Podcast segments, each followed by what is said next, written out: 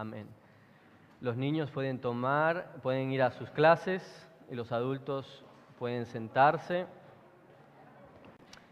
Y mientras los niños se dirigen para la clase, voy a pedir que puedan ir abriendo sus Biblias en Gálatas, capítulo 2.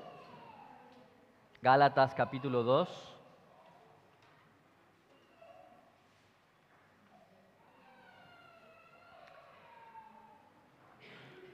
Hace un tiempo, prácticamente en el comienzo de la iglesia, llevamos a cabo una serie que se llamó Los seis peligros del cristianismo, basada en algo que dijo el primer general y fundador del Ejército de Salvación, William Booth, a finales del siglo XIX y a finales de su vida.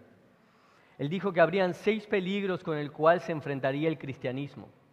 Y dijo que sería el cristianismo sin Cristo, una religión sin el Espíritu Santo, un perdón sin arrepentimiento, salvación sin regeneración, política sin Dios y cielo sin infierno. Por diferentes razones esta serie, entre ellas la pandemia que hizo que cambiemos un poco el rumbo de lo que veníamos predicando, no tuvo una continuidad secuencial. Y es por esa razón que decidimos volverla a traer 2.0, eh, como algunos decían.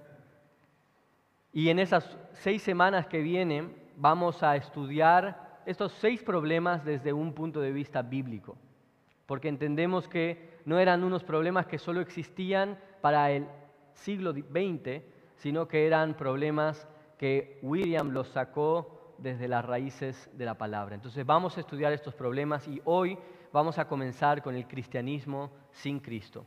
Vamos a leer Gálatas 2, 11 al 21 y dice así,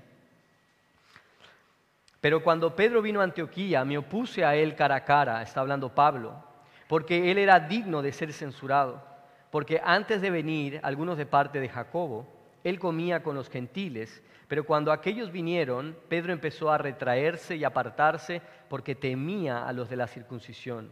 Y el resto de los judíos se le unió en su hipocresía, de tal manera que aún Bernabé fue arrastrado por la hipocresía de ellos. Pero cuando vi que no andaban con rectitud en cuanto a la verdad del Evangelio, dije a Pedro, delante de todos, si tú siendo judío vives como los gentiles y no como los judíos, ¿por qué obligas a los gentiles a vivir como judíos? Nosotros somos judíos de nacimiento y no pecadores de entre los gentiles. Sin embargo, sabiendo que el hombre no es justificado por las obras de la ley, sino mediante la fe en Cristo Jesús, también nosotros hemos creído en Cristo Jesús, para que seamos justificados por la fe en Cristo y no por las obras de la ley, puesto que por las obras de la ley nadie será justificado. Pero si buscando ser justificados en Cristo, también nosotros hemos sido hallados pecadores. ¿Es Cristo entonces ministro de pecado? De ningún modo. Porque si yo reedifico lo que en otro tiempo destruí, yo mismo resulto transgresor. Pues mediante la ley yo morí a la ley a fin de vivir para Dios. Con Cristo he sido crucificado y ya no vivo, y, y perdón, y ya no soy yo el que vive, sino que Cristo vive en mí. Y la vida que ahora vivo en la carne, la vivo por la fe en el Hijo de Dios, el cual me amó y se entregó a sí mismo por mí. No hago nula la gracia de Dios, porque si la justicia viene por medio de la ley, entonces Cristo murió en vano. Señor, abre nuestros ojos a esta verdad. Señor, es tan sutil, es tan sutil vivir una vida cristiana teniendo incluso a Jesús como maestro, pero no, Señor, tenerlo como el Dios que hace todo en nuestras vidas. Y hay una gran diferencia en eso, como vamos a ver hoy. Hay una gran diferencia, una diferencia entre el cielo y el infierno. Y Señor, te pido que si estamos hoy engañados por nuestra religiosidad, abre nuestros ojos, Señor. Realmente abre nuestros ojos. En el nombre de Jesús. Amén. Para poder entender este pasaje, primero tenemos que responder a la pregunta, ¿qué es el cristianismo? ¿Qué es el cristianismo? Y podemos tratar de definir el cristianismo por diferentes bases, con diferentes bases. Una de esas bases que podemos plantearnos es la base de nuestras obras o nuestras costumbres cristianas. Los cristianos son aquellos que hacen algunas cosas en particular y que no hacen algunas otras cosas en particular. Pero la realidad es que si nosotros definimos el cristianismo de esta forma, podemos estar creando una definición confusa y superficial. Confusa y superficial. Si solamente la basamos en aquellos aspectos que nosotros buscamos, en aquellos aspectos que nosotros hacemos, podemos confundir a las personas. Porque hay otras formas de religiosidad o incluso de espiritualidad que comparten mucho de nuestras búsquedas y de nuestras acciones. Muchas, por no decir todas, las búsquedas espirituales tienen un deseo de algo trascendental. En la mayoría de las religiones existe algún tipo de meditación en cosas superiores. La mayoría comparte la necesidad de conectarse con aquel ser o para algunos aquella fuerza superior a la cual estamos buscando de forma permanente. En todas hay algún tipo de disciplina que tenemos que hacer para poder crecer, hacer mejores, cada día más mejores hacia una visión de cuál es nuestro modelo religioso. Esta visión externa del cristianismo y de las religiones es lo que hace que muchos fuera de la iglesia digan el cristianismo y las otras religiones son lo mismo. Hacen las mismas cosas, buscan los mismos fines, solamente que tienen diferentes nombres de Dios. Porque lo que hacemos es exaltar lo que hacemos de forma diferente. Podríamos también dictaminar que el cristianismo entonces está definido por nuestros estándares morales, por cómo nosotros dirigimos y qué es lo que nosotros predicamos en relación a la moral. Nosotros somos más estrictos moralmente que el mundo que busca más bien su libertad. Y podríamos nosotros decir que el cristianismo entonces es moralidad y moralidad. Pero tenemos que recordar que hay otras religiones que son más estrictas moralmente que nosotros. Por tanto, seríamos una religión mucho más inferior desde el punto de vista moral, o por lo menos así se podría ver. Y a veces podemos decir, bueno, pero no es lo estricto o la cantidad de moral, son los objetivos de nuestra moralidad. Y a veces he visto algunos cristianos que celebran gobiernos porque están en contra de algunos aspectos inmorales del mundo, sin darse cuenta que ese gobierno es ateo.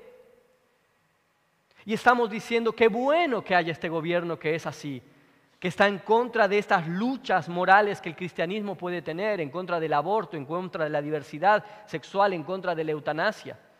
Y decimos, miren qué bueno. Y nos empezamos a relacionar con ellos y podemos empezar a decir, esas actitudes son cristianas, pero esa persona es atea. Por tanto, te defines por esos aspectos morales. O quizás puede ser lo moral hacia lo positivo. Decimos, es una actitud moral la compasión, la misericordia, el perdón y la ayuda mutua. Pero si somos sinceros, el mundo también exalta estas realidades. Por tanto, podríamos estar llamando a, una persona que va en contra completamente del resto de su vida del punto de vista cristiano, cristiano, solamente porque dan a Jesucristo. Y esto desde un punto de vista de una definición etimológica es correcto. Todos los cristianos, de alguna forma, son llamados cristianos, o todas las formas religiosas son llamadas cristianas cuando predican a Jesucristo pero somos muy diferentes unos de otros, o al menos con algunos grupos. En medio de ese cristianismo se forman diferentes grupos y nosotros podemos preguntarnos por qué. ¿Por qué se forman esos diferentes grupos? Y podríamos preguntarnos, ¿cuál entonces es el que tiene la razón? ¿Cuál es el que tiene la verdad? Y la pregunta que tenemos que hacernos es, ¿cuál ¿por qué son diferentes esos grupos? Y no estoy hablando de diferencias en cuanto al estilo de música, no estoy hablando en, la diferencia en qué libros te gustan más, en cómo tenemos que venir vestidos, en qué libros leemos habitualmente, estoy hablando de diferencias sustanciales del cristianismo. ¿Cuáles son esas diferencias? Y la diferencia principal donde nosotros tenemos que preguntarnos si un cristianismo es diferente del otro es cómo una persona puede ser por primera vez llamada cristiana. Cuando una persona que no es cristiana pasa a ser cristiana. Y la mayoría de los grupos están de acuerdo que por tanto lo que definiría eso es el momento que una persona es hecha salva. Eso es lo que define que una persona dejó de no ser cristiana, pasó a ser cristiana. Es cuando Dios nos acepta, cuando Dios nos acepta. Y es aquí donde muchos o la mayoría de los, de los cristianos van a decir que es por la obra de Jesús. Y nuevamente, esto es verdad intrínsecamente, pero si nosotros somos muy simples en nuestra mente, podemos también ser engañados. Podemos ser engañados. Porque podemos de alguna forma decir, Cristo obró en la cruz, pero Cristo no fue suficiente. Cristo obró en la cruz, pero Cristo no fue suficiente.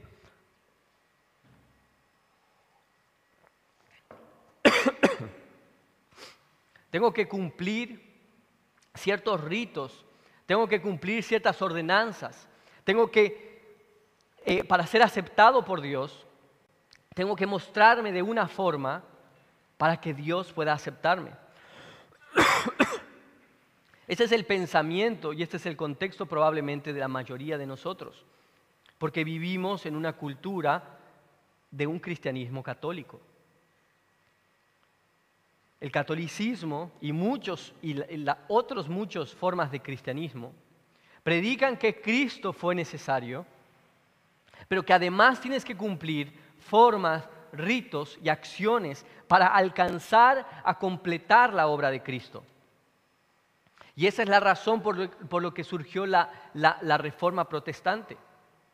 Una declaración en una doctrina que dice, para ser justos delante de Dios, gracias,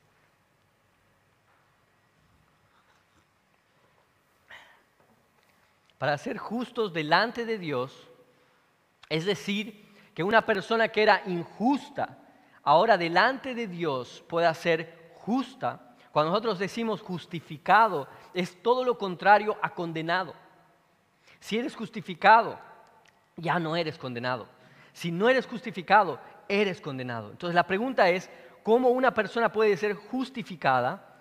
La reforma dice, el hombre injusto puede ser justificado solo por fe. Solo por fe. Y esta es la gran doctrina de la justificación solo por fe. Martín Lutero lo dijo así. La justificación solo por la fe es el artículo sobre el cual la iglesia se sostiene o cae. Se sostiene o cae. Eso es lo que diferencia el cristianismo etimológico, el cristianismo genérico del cristianismo bíblico. Porque nosotros creemos en la justificación solo por la fe, no porque Martín Lutero me lo dijo, sino porque la Biblia me lo dijo desde el principio hasta el fin. Desde el principio hasta el fin, el objetivo de Dios era justificarnos por la fe en Cristo. Y este pasaje es una de esas riquezas que nos enseñan esta, esta preciosa doctrina. Nos va a enseñar el peligro de abandonar en la práctica la justificación por la fe nos va a enseñar que la única forma de agradar a Dios es por medio de la aceptación completa y suficiente de la obra de Cristo en nuestras vidas. Y nos va a enseñar que la base de nuestro día a día, no solo de nuestra salvación, sino de nuestro día a día, es Cristo de forma suficiente. Es el único que nos transforma y no las obras de la ley. Y entonces Pablo comienza esta parte diciéndonos en los versículos 11 a 14 que tuvo o que existió un choque de titanes. Los dos apóstoles, Pablo y Pedro, se enfrentaron. Pablo se enfrentó a Pedro. Y nos dice en el versículo 11 que lo hizo cara a cara. ¿Por qué cara a cara? Porque quería mostrarnos la gravedad de lo que estaba haciendo Pedro. Esa gravedad nos las dice en el versículo 14, dice, porque está yendo en contra de la verdad del Evangelio. Pero además dice que lo hace delante de todos. Y lo hace delante de todos porque esta conducta de Pedro a ser un líder de la iglesia en ese tiempo había impactado a la iglesia de tal forma que estaba generando divisiones y estaba generando que incluso líderes como Bernabé empiecen a seguirlo hacia su conducta. Estaba alejando incluso a los líderes del Evangelio. ¿Y qué fue lo terrible que hizo Pedro que Pablo tuvo que encararlo de esa manera? Dejó de comer con los gentiles. Dejó de comer con los gentiles. Los gentiles son, son nombrados en la, Biblia como aquellos que no son judíos. Todo aquello, toda aquel persona que no era judía era gentil. Y Pedro había dejado de comer con los gentiles en Antioquía. Y nos dicen por qué porque habían llegado algunos hermanos de parte de Jacob. Jacob y Pedro eran los líderes principales de la iglesia cristiana judía de Jerusalén. Y muchos líderes de esa iglesia habían llegado, muchos, perdón, hermanos habían llegado de parte de Jacob a Antioquía. Pero tenemos que entender, capaz todavía no entendemos el contexto de por qué es tan grave esta situación. En esta época, el cristianismo no existía. El cristianismo no era una religión separada del judaísmo. Los judíos en esa época, que habían creído en Cristo, no creían que había un cristianismo. Era más bien la continuidad de las promesas de Dios. Era Jesús, era el Mesías que ellos estaban esperando. Más bien estaban en el auge si se podría decir así, del cumplimiento de las promesas del Antiguo Testamento. Por tanto, eran judíos. No estaban convirtiéndose hacia otra religión, más bien estaban viviendo esa promesa. El hijo de David, el rey eterno, había llegado y ahora teníamos que creer en él. Pero entonces hay que entender que así como habían, habían agarrado una nueva fe, habían entendido nuevas, habían sido entendidos nuevos misterios de la fe, atraían y arrastraban consigo muchas de sus obras, muchos de su entendimiento de cómo agradar a Dios. Y entre esos, en la tradición judía, era que los gentiles no eran parte de la promesa. Parte de la tradición judía era decir que si tú te juntabas con un gentil, entrabas a su casa y comías con ellos, estabas comiendo con lo impuro y lo inmundo. Y este es el contexto de este pasaje. Este es el contexto de estos hermanos que venían de parte de Jacob. Pero Dios no había, había ya revelado a su iglesia en Jerusalén que esto no era así. En Hechos 10, Dios mostró que esto no era así. Si ustedes recuerdan, Pedro estaba un día con hambre y ve una visión de toda la comida impura que no podían comer los judíos. Y Dios le dice, come. Y Pedro le dice, nunca he comido impuro o inmundo, nunca he comido de la comida impura o inmunda. Y Dios le dice, lo que Dios ha limpiado, no lo llames impuro. Y entonces come. Lo que es increíble es que inmediatamente de esa visión aparece un hombre que lo lleva a Pedro a la casa de un gentil llamado Cornelio.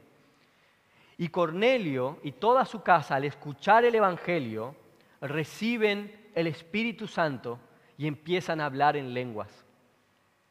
Ustedes tienen que entender al judío de ese momento. Aquel impuro está recibiendo el don más preciado de Dios.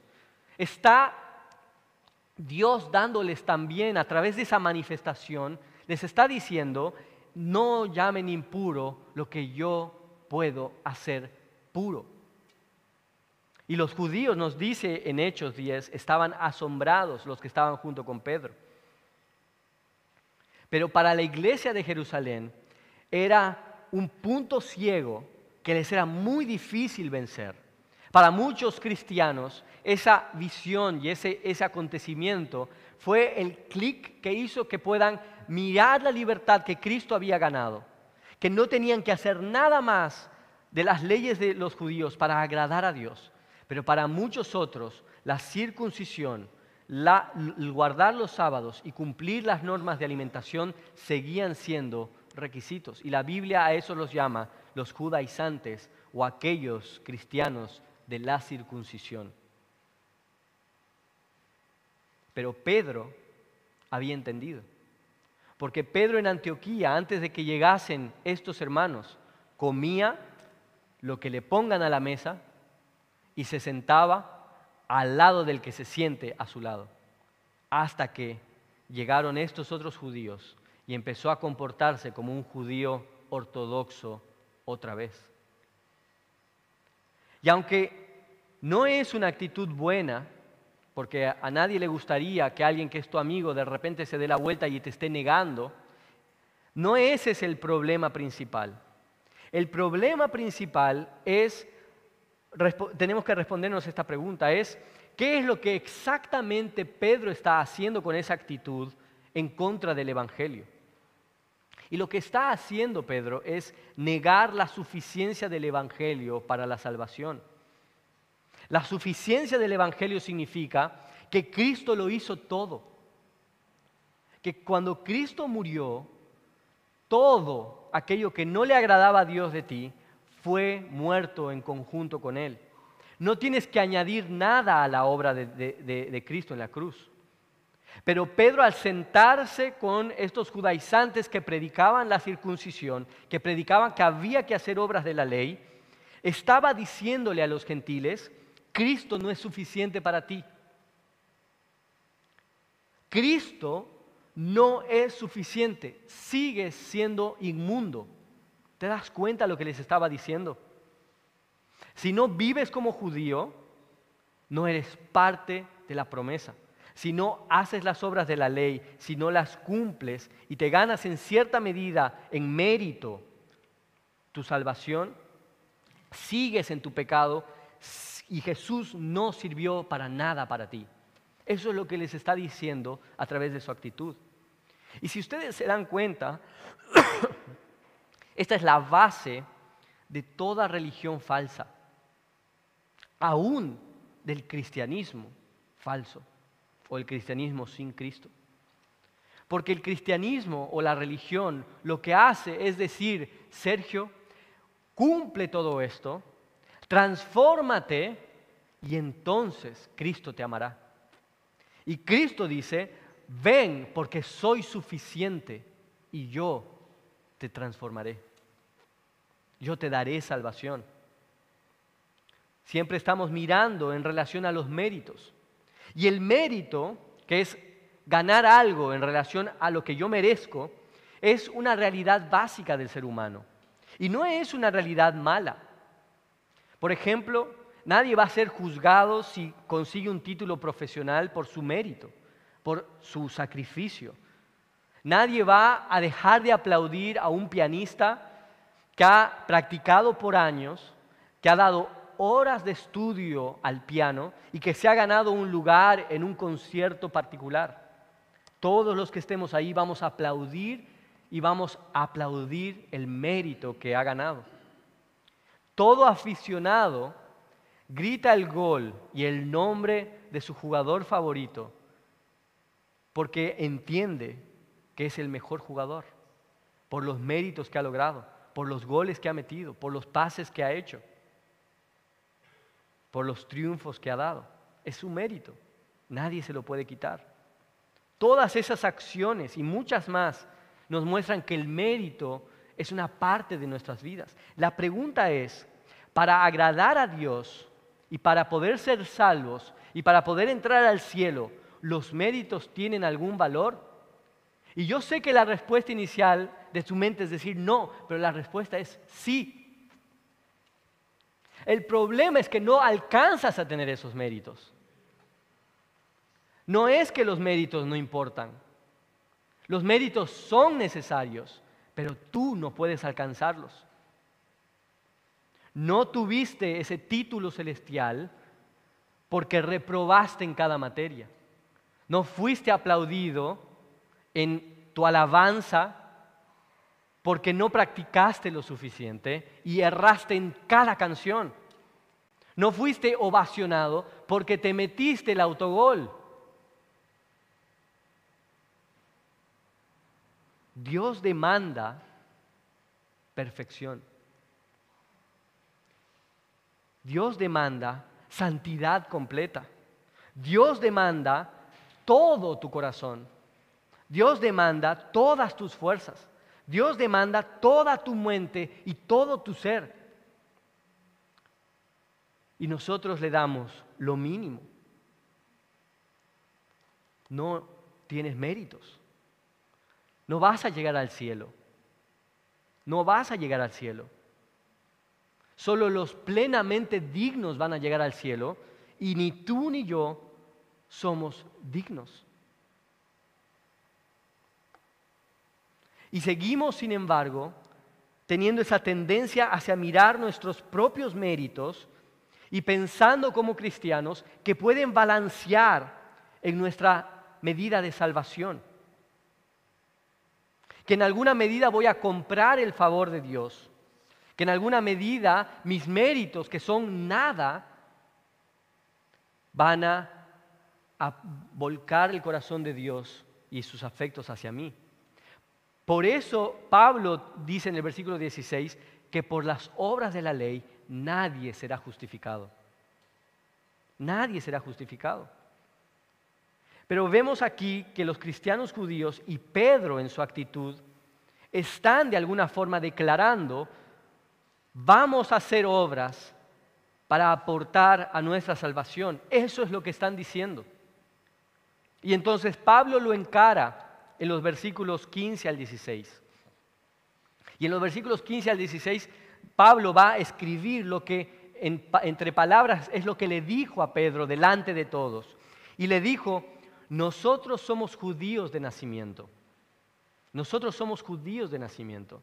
Lo que le está diciendo, nosotros desde que crecimos, desde que nacimos, fuimos parte de ese pueblo de Dios. Probablemente al octavo día fuiste circuncidado y no viviste en una sociedad pagana. Y después le dice, y no pecadores de entre los gentiles. Es decir, no somos pecadores de entre los gentiles.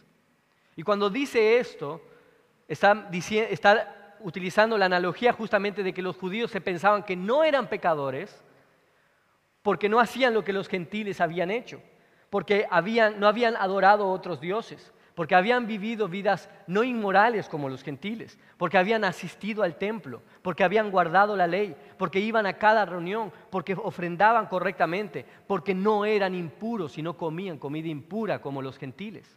Entonces, nosotros no pecadores de entre los gentiles, y el versículo 16, sabiendo.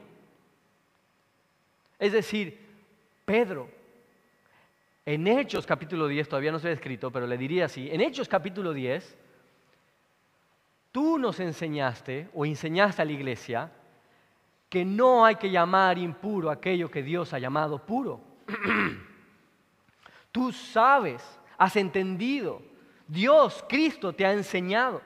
Entonces, sabiendo esto, que el hombre no es justificado por las obras de la ley, es decir, que todas esas razones por las que a los demás llamamos pecadores y a ti no, todas esas razones no sirven para nada, no sirven para nada.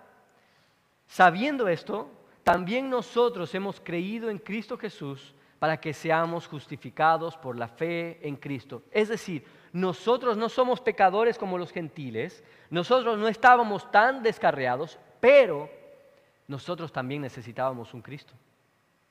¿Por qué? Porque nosotros también somos pecadores.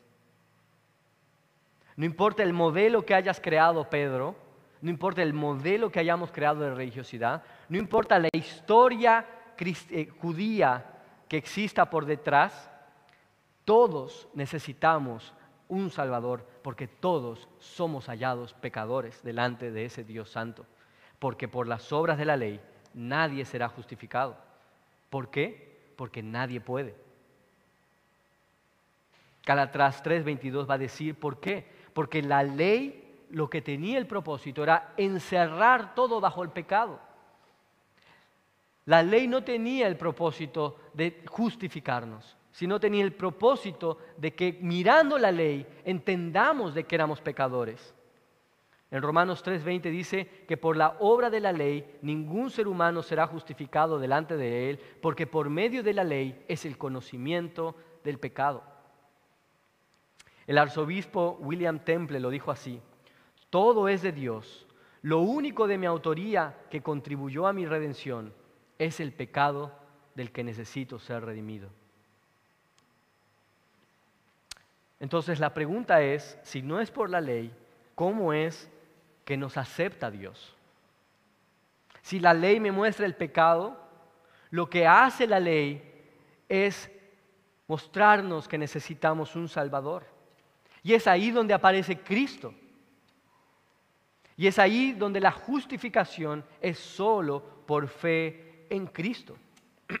Pero ahí también tenemos que tener mucho cuidado, porque he escuchado muchas veces decir a personas cristianas, Siempre tuve fe. Siempre tuve fe. Y en alguna medida lo que estamos haciendo al decir eso es decir, mi fe es lo que me salva. En alguna forma estamos convirtiendo esa fe en una obra que nosotros hacemos y que contribuimos en nuestra salvación, pero no es así. No somos justificados por la fe, somos justificados mediante la fe. La fe no es la autora de nuestra salvación, Cristo es el autor de nuestra salvación. La fe no es la causa, es el instrumento. Me gusta mucho cómo lo dice Sinclair Ferguson. Dice que la fe es por definición no contribuyente.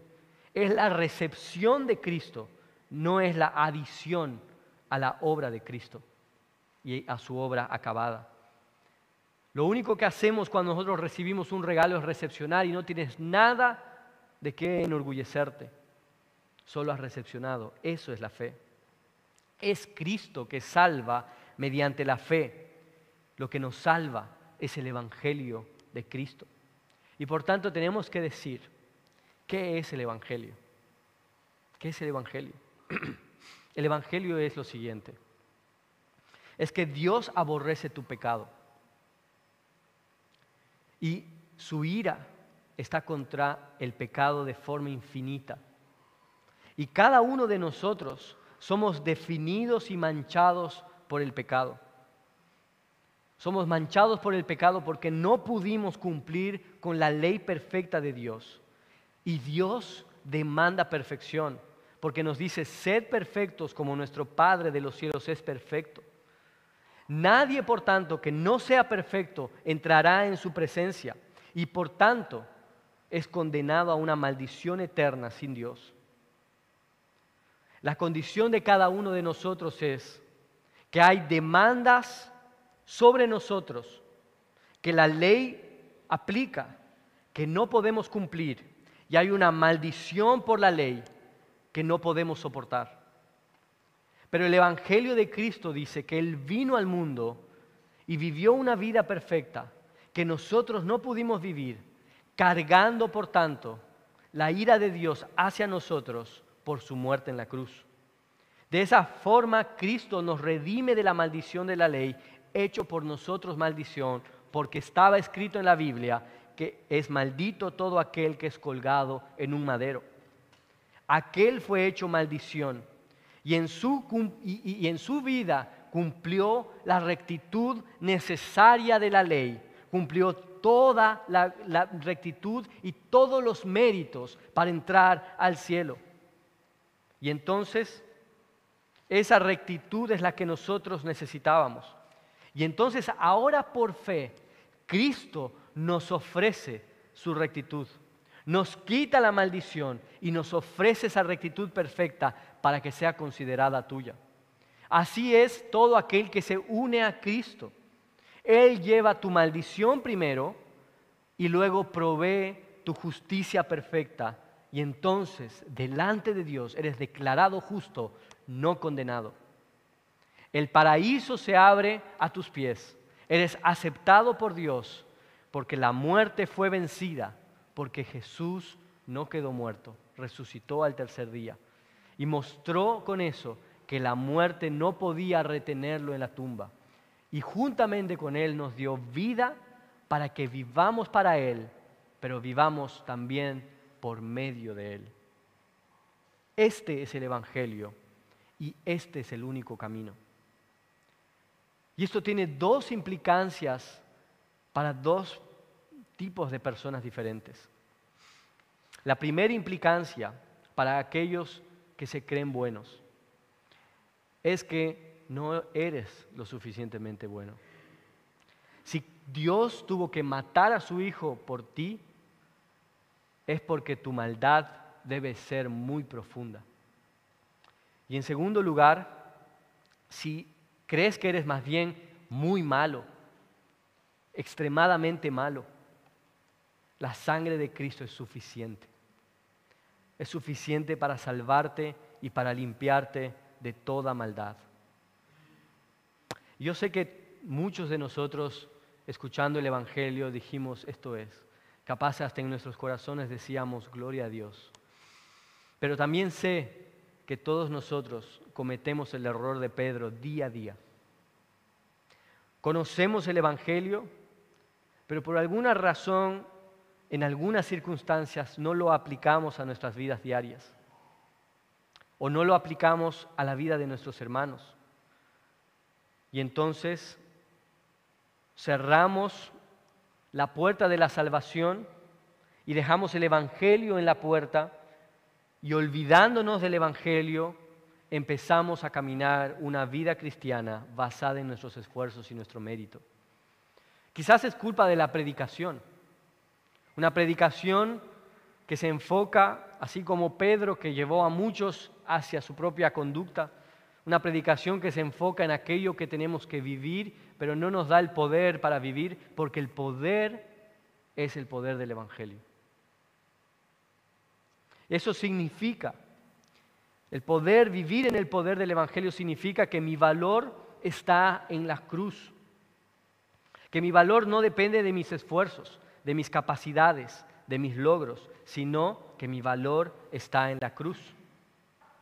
Pero por otro lado, mis debilidades y mis fracasos no quitan mi valor, porque mi valor fue comprado ese día en la cruz de Cristo, el día que he sido salvo. Dios comenzó a llamarte hijo ese día por medio del Evangelio. Y a partir de entonces no existe un solo día, ni en el peor de tus días, en el que Dios se avergüence de ti de llamarte hijo. Porque tu valor está en la cruz. Cualquier otra forma o cualquier otra mentira de que no eres valioso para Cristo, o que tu pecado te define, o que tu santidad te define, es no aceptar la completa y suficiente obra de Cristo en tu, día, en tu diario vivir. Lo contrario es la autojusticia, es crear un modelo de justicia que normalmente se basa en aquellas cosas que hago o dejo de hacer, en aquellas cosas externas y aquello que está fuera de ese modelo lo llamo inmundo. Y como vemos acá en Gálatas, la mayoría de este tipo de creyentes o cristianos tienden a irse hacia la hipocresía, como Pedro, hacia generar división y también como dice el versículo 13, a la razón por la que hacen eso es más bien temer al hombre en vez de a Dios. Pero aquel cristiano, y, aquel cristiano que vive sin el Evangelio de forma central, el versículo 17 nos dice que es en realidad el verdadero transgresor. Normalmente el cristiano que no tiene a Cristo como central y solo vive una religiosidad, anda mirando el pecado de los demás y anda dividiendo y diciendo pecador inmundo. Pero Pablo dice, el verdadero transgresor es aquel que depende de la ley. Porque si eso fue destruido por Cristo y, si tú lo vuelves a reedificar, te haces transgresor. Es inmundo no aquel que viendo la ley y su pecado en la ley se aparta de la ley y busca un salvador. Ese no es el transgresor. El transgresor es aquel que habiendo tenido un salvador, se aparta del salvador para volver a la ley. Ese es el transgresor. Y entonces, ¿cómo vivimos una vida cristiana con el Evangelio centrado en nuestras vidas? El versículo 20 dice así, con Cristo he sido crucificado y ya, no y ya no soy el que vive, sino que Cristo vive en mí y la vida que ahora vivo en la carne, la vivo en la fe en el Hijo de Dios, el cual me amó y se entregó a sí mismo por mí. Dice acá, lo que ahora vivo, lo vivo por la fe. Y como dijimos, la fe significaba recibir. Vivo aún recibiendo de su gracia. Nunca se convierte en entregar. Nunca, Dios no ha pedido, pedido ya. Dios entrega y tú recibes. Es, un, es una relación de dependencia en el que Él es el dador y tú el receptor. Por eso vives por gracia. Lo que va a Dios transformar en tu vida es por la obra de Cristo. Es porque Él ganó en la cruz el favor para que Dios obre en tu corazón, para transformarlo. Y nunca es al revés. Nunca dejarás de ser un pecador que necesita un Salvador. Y entonces no habrá orgullo de mis buenas obras, pero tampoco habrá culpa de mis malas obras. Solo habrá alabanza y acción de gracias en un arrepentimiento continuo, porque no soy lo que debería ser, pero Cristo sí lo fue. Y yo estoy unido a Cristo. Olvidar esto es el diario vivir de un cristiano. Por eso Martín Lutero escribió, yo me enseño el Evangelio una y otra vez porque temo mucho que después de habernos ido a dormir lo olvidemos de nuevo y desaparezca otra vez. Vivimos por fe, porque sin fe es imposible agradar a Dios. Porque la fe implica depender de Dios y la sola fe significa depender de Dios por completo. Esto es lo contrario de depender de mis obras. Y es algo muy serio. Todo el libro de Gálatas trata un poco acerca de la libertad de, de los cristianos en Cristo. Y Pablo va a llamar a los que están viviendo en esta vida anatemas, es decir, creados para destrucción. Pero en el versículo 21 también es muy serio respecto a los que viven o quieren vivir de esta forma. Él dice, no hago nula la gracia de Dios, porque si la justicia viene por medio de la ley, entonces Cristo murió en vano. ¿Se imaginan que le está diciendo a Pedro, por tu actitud así, de alguna forma, lo que tú estás predicando al mundo, a los hermanos, a la iglesia, es que Cristo murió en vano. Estás amando tus obras y no dependiendo del Evangelio.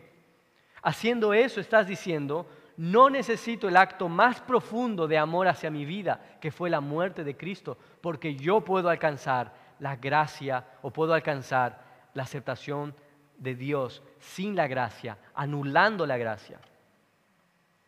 Toda la sabiduría de Dios fue dirigida a la cruz de Cristo. Por tanto, le estarías diciendo a Dios, esa cruz es tontería, como dice mi hijo cuando se aburre. Esa cruz es tontería. Y eso es lo que Pedro hizo. Y esto es lo que ocasionalmente hago yo en mi propia vida. Vivo mirando mis fuerzas, mirando mis méritos, mirando mis logros o en mi pecado, rompiendo en llanto porque no soy el que tendría que ser. Pero lo que no hago es correr otra vez a la cruz y decir, mi valor está acá, mi transformación está acá. Y al no hacer eso, digo, la cruz fue vana para mí. Entonces las preguntas finales son, ¿tu vida anula, tu vida cristiana, anula la gracia de Dios? ¿Tu mejor cristiano interior anula la gracia de Dios? Porque si es así, en vano murió Jesús para ti. ¿Por qué murió Cristo por ti? Te preguntas diariamente. ¿Por qué Cristo murió por ti? Y si tu respuesta es, no lo sé porque tengo los méritos necesarios, estás equivocado. ¿Por qué murió por ti si eres tan bueno? ¿Por qué murió por ti si confías en todas esas maletas de buenas obras que traes como cristiano? De toda tu historia cristiana. ¿Por qué murió por ti si confías tanto solo en tu teología? ¿Por qué murió por ti si no eres tan malo como aquellos afuera en el mundo? ¿Por qué murió por ti? ¿Por qué murió Jesucristo? Él murió por mí, porque he aprendido y aprendo diariamente que no puedo, perdón, que no pude, que no puedo y no podré agradar a Dios sin fe. Pero no por la fe, sino porque Cristo es la sustancia y el objetivo de mi fe. Esa es la realidad del creyente. Lo que ahora vivo, lo vivo por fe en Cristo y en su obra. Vamos a orar.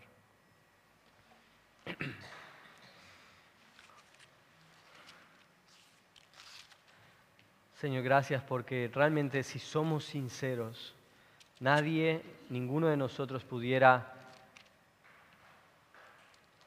cantar a sus propios méritos alabanzas. Ninguno de nosotros, independientemente de cuán buenos pareciéramos haber vivido, puede enorgullecerse y un día llegar al cielo y decir, acá está la porción que me tocaba hacer. Todos, Señor, somos ante tus ojos agradables por la obra de Cristo. Tú nos llamas hijos y nos dices que tú te complaces en nosotros porque te complaciste en Cristo y ahora nosotros en Cristo, unidos con Él, somos llamados, nosotros somos tus hijos amados en quien encuentras tu complacencia. Señor, permite que nuestra vida no se olvide del Evangelio y que veamos de que no es algo que hicimos en el momento de nuestra salvación, sino que es el continuo vivir de un creyente. Y realmente, Señor, si no hemos visto si hemos solo visto transformación en nuestra vida externa, pero no hemos visto una transformación de nuestro corazón es porque no hemos vivido el Evangelio. Y Señor, te pido que tú transformes nuestro corazón. Señor, tú seas glorificado en medio. Tú hiciste este misterio para que tú estés en el centro, para que solo tú seas glorificado y tú seas el supremo justificador y el que justifica, el que da justicia y al que justifica, Señor, al que tiene fe en ti. Gracias, Padre, una vez más por esta tu palabra. En el nombre de Jesús. Amén. Vamos a ponernos de pie una vez más y cantar una canción.